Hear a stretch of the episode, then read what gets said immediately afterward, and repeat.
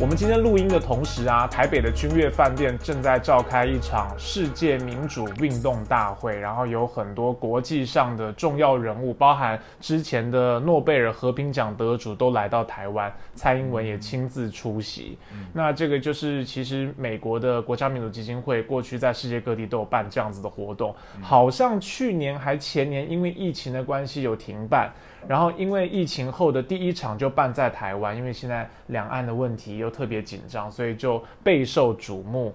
然后我们就看到台湾这些比较亲民进党或比较光鲜亮丽的 NGO 们，也都凑上去一起参加这个世界民主运动大会。但是君悦饭店外面就变成了集会游行的禁市区，然后有些要抗议的人就在外面，嗯，被挡在外面，不能不能出声。其实是蛮讽刺的一个场景，但是呢，相较之下，我们目前看到美国派来台湾的还是一些这种 NGO 啊、民主人士啊等等的，比起我们今天要谈的国家，好像还是幸运一点哈。我们今天要来跟大家聊一聊加勒比海的国家海地。十月十七号的时候，海地的首都太子港还有其他的城市涌入了数十万名的示威者。那这些人，他们要抗议海地的总统跟总理。阿里埃尔·亨利，因为阿里埃尔·亨利他要求美国、联合国还有国际社会军事介入他内部现在目前的问题，要求美国来协助他们的政府平定封锁港口的犯罪集团。那示威者就要求亨利要下台，而且他们都反对西方国家向海地运输武器，甚至派兵进驻，因为他们认为这样一来只会恶化暴力冲突，而且还损害了海地的主权。最新一波的海地示威，最早是在今年的八月，有上万名的示威者在工会、反对党还有 NGO 的带领之下走上了街头，他们要抗议海地不安全的问题，还有帮派的暴力以及生活成本越来越高涨。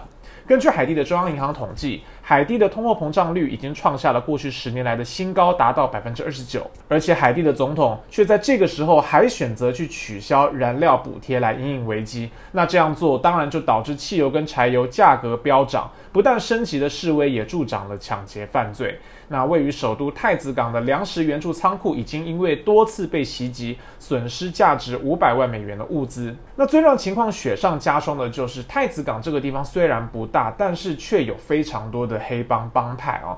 那有九个帮派联盟居酒封锁了主要的港口，还有燃料码头。根据联合国 G 九这个帮派哦，他们的行径已经造成海地燃料严重的短缺，而且进一步冲击了医疗服务。因为太子港的医院多半都仰赖发电机供电，所以如果没有燃料的话，医院就没有办法继续提供服务。根据联合国儿童基金会的统计。海地有四分之三的医院营运现在都受到影响了，出现了冷链中断、难以保存疫苗，以及没有办法维持无菌环境等等。那我们今天来聊一下这个问题。现在看起来，海地燃料短缺的危机是因为有黑帮这个居酒帮，他们封锁了燃料码头。可不可以请威力介绍一下你过去参加居酒帮的历程？哦，我参加居酒帮的时候是先从基层的那个小兵做起，是吗？你是拔草吗？先拔草，然后一步一步看看管那个武器仓库。哦，是哦。啊，不不不说废话，居酒帮啊。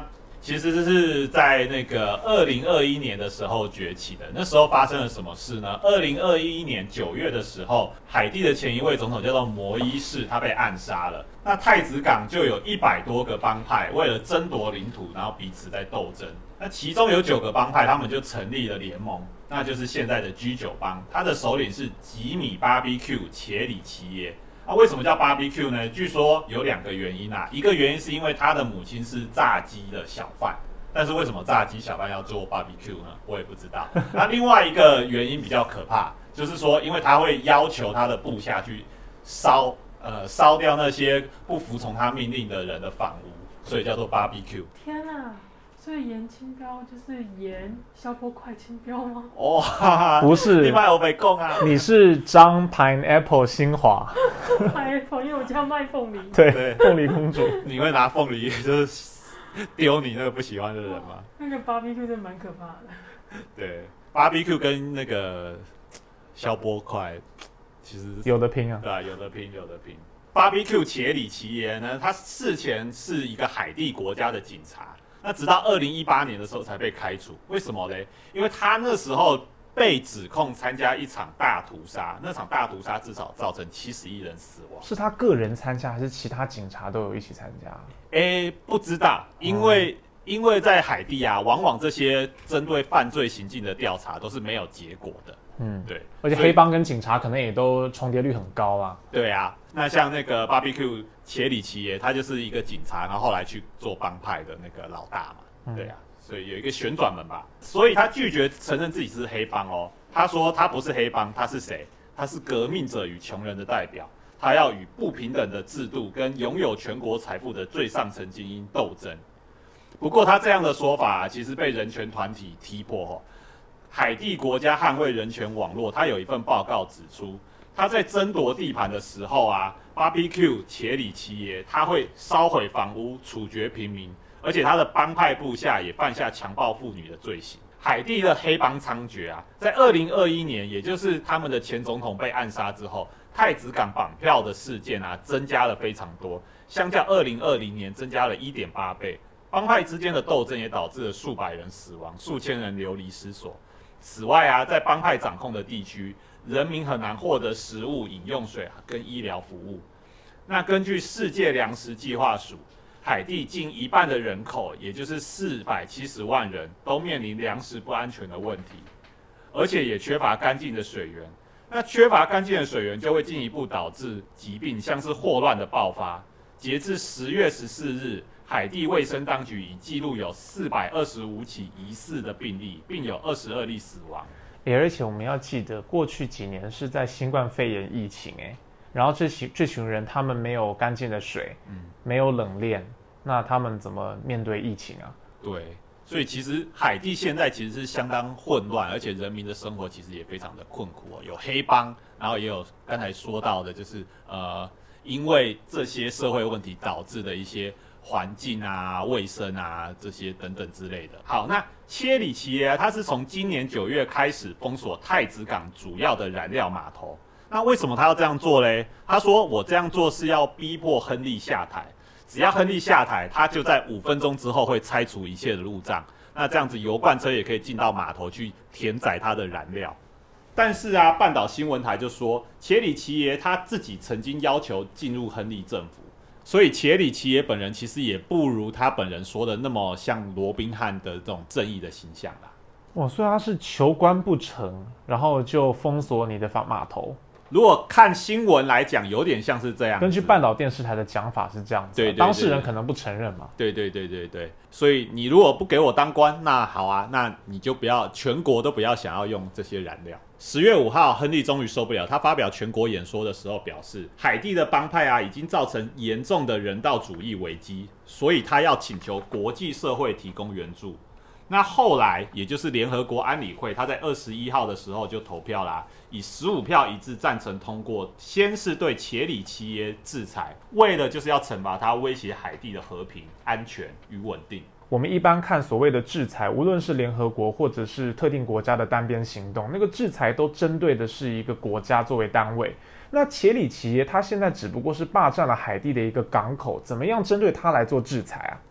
对联合国的制裁，其实应该就是针对切里奇耶他个人的银行账户做一个冻结。嗯，不过，就是像我们在刚才讲到的嘛，其实切里奇耶他或许有更大一部分资产，其实根本就不在银行里面，嗯所以这样的制裁到底有没有效果，其实并不乐观。不过我们现在来看这条新闻哦，呃，目前看起来很像就是有一个黑帮，一个坏人，他占据了一个港口，导致了海地的人民生活陷入困苦。那这个时候，海地的总统亨利就要向外求助，向联合国、向国际社会、向美国，希望说，哦，你赶快制裁这个坏人啊，不要让我的人民再受苦。那如果这事情是这样子的话，听起来好像一般的海地人民应该要支持亨利的做法、可是我们刚刚一开始说了，国际社会目前的这个举动，其实对对海地人来讲反而是反感的，他们反对国际社会的介入。那为什么呢？主要就是因为亨利他对外要求的援助不只是制裁这个 BBQ 而已，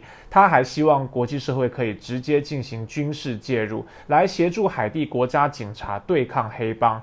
就在刚刚威利讲到的这个亨利发表演说的隔天，海地政府就授权亨利请求外国军事支持来遏制暴力的权利。亨利请求国际军事干预，也获得联合国秘书长古特雷斯还有美国的支持。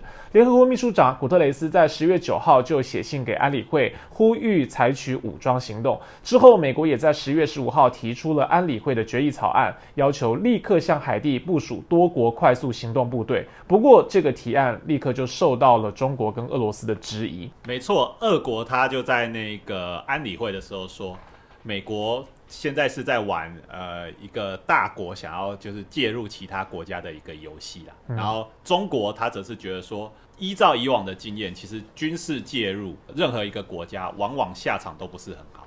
不过，俄罗斯现在关于这个是不是可以干预他国主权的这个问题，好像有点没有立场讲话。对，有一点点没有发言权啊。对不过就还是提供大家参考的。嗯，美国跟墨西哥目前其实也在起草另一个决议哈。其实美国一直以来都是单边行动啦，联合国授权就跟着联合国一起行动，联合国如果不授权，他就自己做嘛。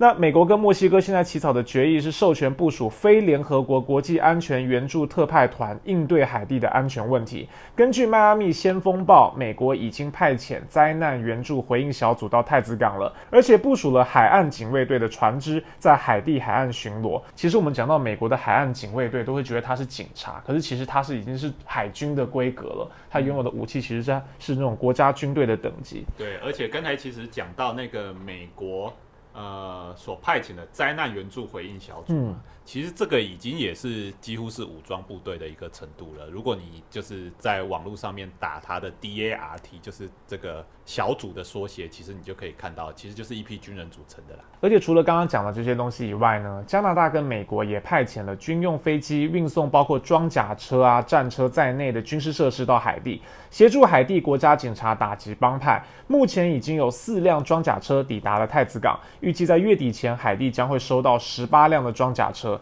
但是因为帮派占领了警察局，现在已经有一辆装甲车被帮派偷走了，而警察则没有办法控制武装团体。其实这个太写实了，因为美国向第三世界输出武器，永远都没有办法控制武器的流向嘛。你现在送武器到战场去，到帮派跟警察的恶斗去，你送到当地，你也没有人可以监管武器到底是到警察手上，还是到黑帮手里。对，因为现在其实海地就是非常多的帮派，然后帮派的势力比政府的势力更大。而且就威利刚刚说的，其实帮派跟警察之间可能就是一线一线之隔。对对，这个 Barbecue 他本来是警察，他是一个合法的流氓，他制服一脱了，他就变非法的流氓。那现在的警察很多可能还是他以前的部署和他的他的同事。所以你这个武器资助是非常危险的一件事情。没错，其实可以想象说，海地现在就是各个势力在争据山头。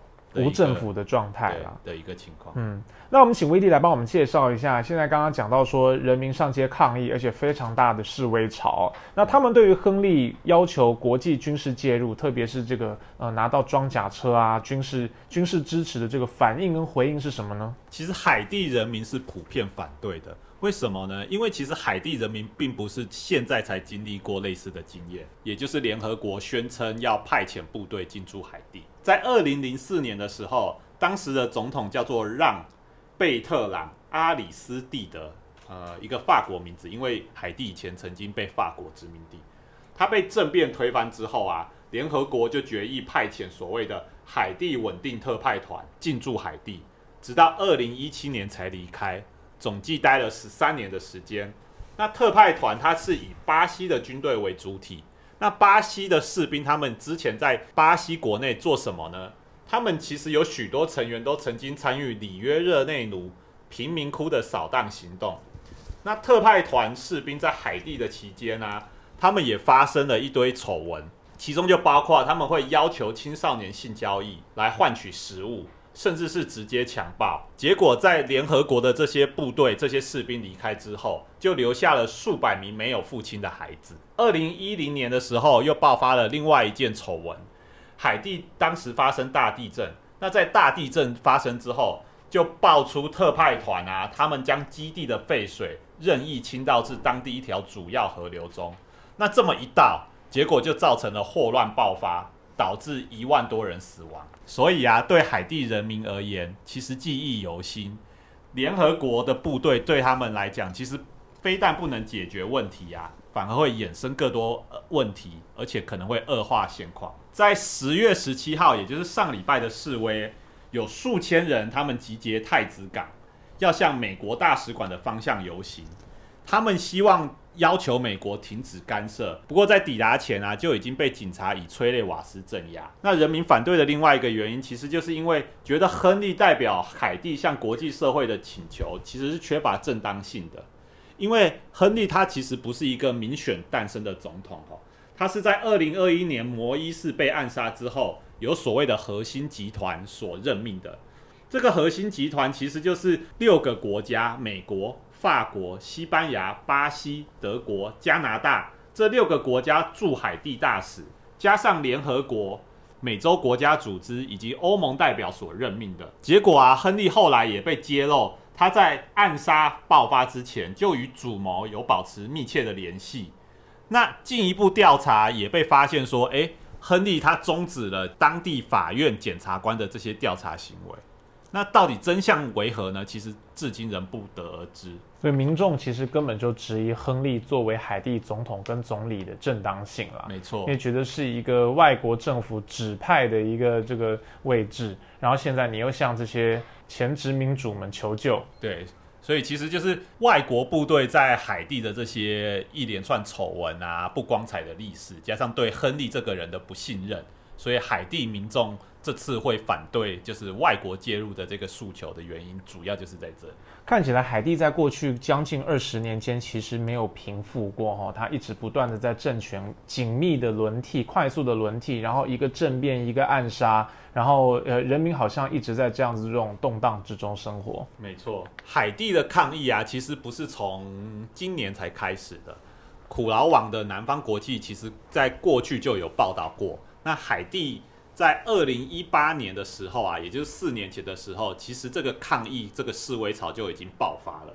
那当时啊，也就是二零一八年，海地人民他们是高举“加勒比石油计划的钱跑去哪了”这个标语上街啊，表达对于该国政治精英窃取石油计划数十亿资金的愤怒。那介绍一下这个加勒比石油计划是什么好了。加勒比石油计划其实是由委内瑞拉这个国家所发起的。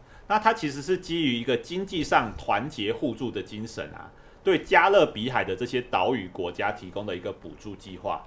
那因为委内瑞拉是石油储量最大的国家，它就以相当优惠的价格向这些国家出售石油，而且允许这些国家呀不一定要现在还款，你可以在未来几年慢慢还。而且利率超低，百分之一。自二零零七年起呀，委内瑞拉就透过加勒比石油计划提供价值四十亿的美元援助给海地。不过这项计划后来终止了，因为在二零一八年的时候，时任总统的川普他就下令要制裁委内瑞拉，那导致了这个计划中断。那这个计划中断之后。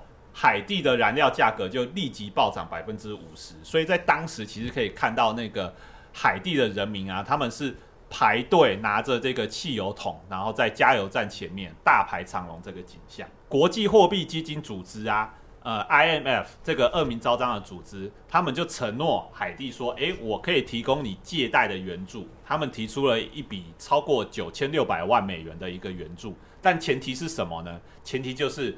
海地这个国家必须要取消燃料所以这个也就是亨利他为什么要一直很执意要取消燃料补助的一个原因呐，因为他想要获得这个 IMF 的一个贷款，而且这种东西只要一进入，你就会像一个债务陷阱一样，你就滚进去了，因为你已经向 IMF 借了钱，然后没过没隔几年，你就有还款的期限，然后然后你只能顺着他的。要求的这些条件越来越市场化，或取消你各种国内的社会福利，还有补贴政策，然后让他借更多的钱，就陷入这种循环当中。对，那这样的情况啊，其实连拜登政府的前官员也都看不下去了。那拜登政府驻海地的这个前特使叫做富特，他就警告啊，美国一直推动联合国派遣武装部队部署海地，结果一定会是灾难一场。他指出。美国为什么要支持亨利以及要求联合国部署军队到海地呢？其实主要就是害怕海地现在这么动荡，有大批的移民会向北，企图进入美国的边境，所以美国政府是基于这个原因来支持亨利的执政，因为亨利他愿意接受美国把移民压制在海地的这个这个要求。富特认为啊，美国要做的不是一直鼓吹联合国，或者是说自己要求那个部队派遣海地，而是说如果要有一个长久的和平的话，就应该让海地自己的人民还有民间团体提出自己的解决方案。他因为他认为啊，就是派遣军队或者说用武力镇压，其实从历史上看来，它只能解决暂时的一个呃危机。一个武装团体或者说一个帮派被镇压下来之后啊，其实贫穷的问题，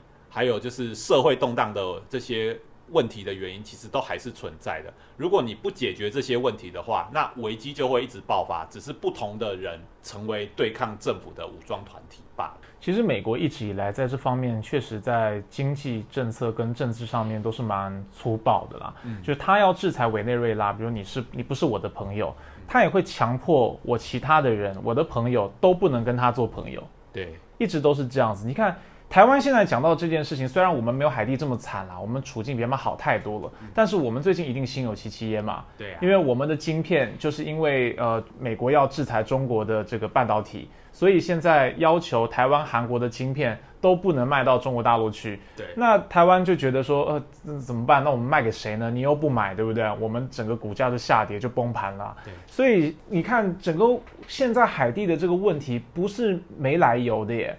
在二零零七年以后，其实他们可以从委内瑞拉获得嗯不错的油价，这个可以稳定他们国内的经济跟局势。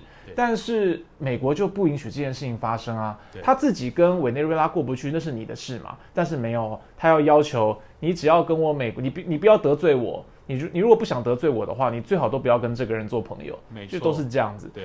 所以还好，其实亚洲国家这次，比如说像新加坡啊、越南啊，其实不太甩美国这一套。可是你说在加勒比海的海地这样，它没有国家其实没有足够的强韧或独立性的话，其实就很困难，你只能被牵着鼻子走而已。没错，就像浩中讲的，美国的制裁啊，它其实不是只制裁你单一个国家，它的制裁其实对于那些想要跟它被制裁的对象打交道的国家，其实也有同样可怕的效果。它就禁止其他国家跟这些国家做生意啊。简单来讲就是这样。对啊，那如果有人是很依赖这个生意为生的话，他就一定会受到影响跟制没裁。今天节目聊到这里啊，我们忽然又发现我们忘了我们的台呼了，下次要彼此提醒一下。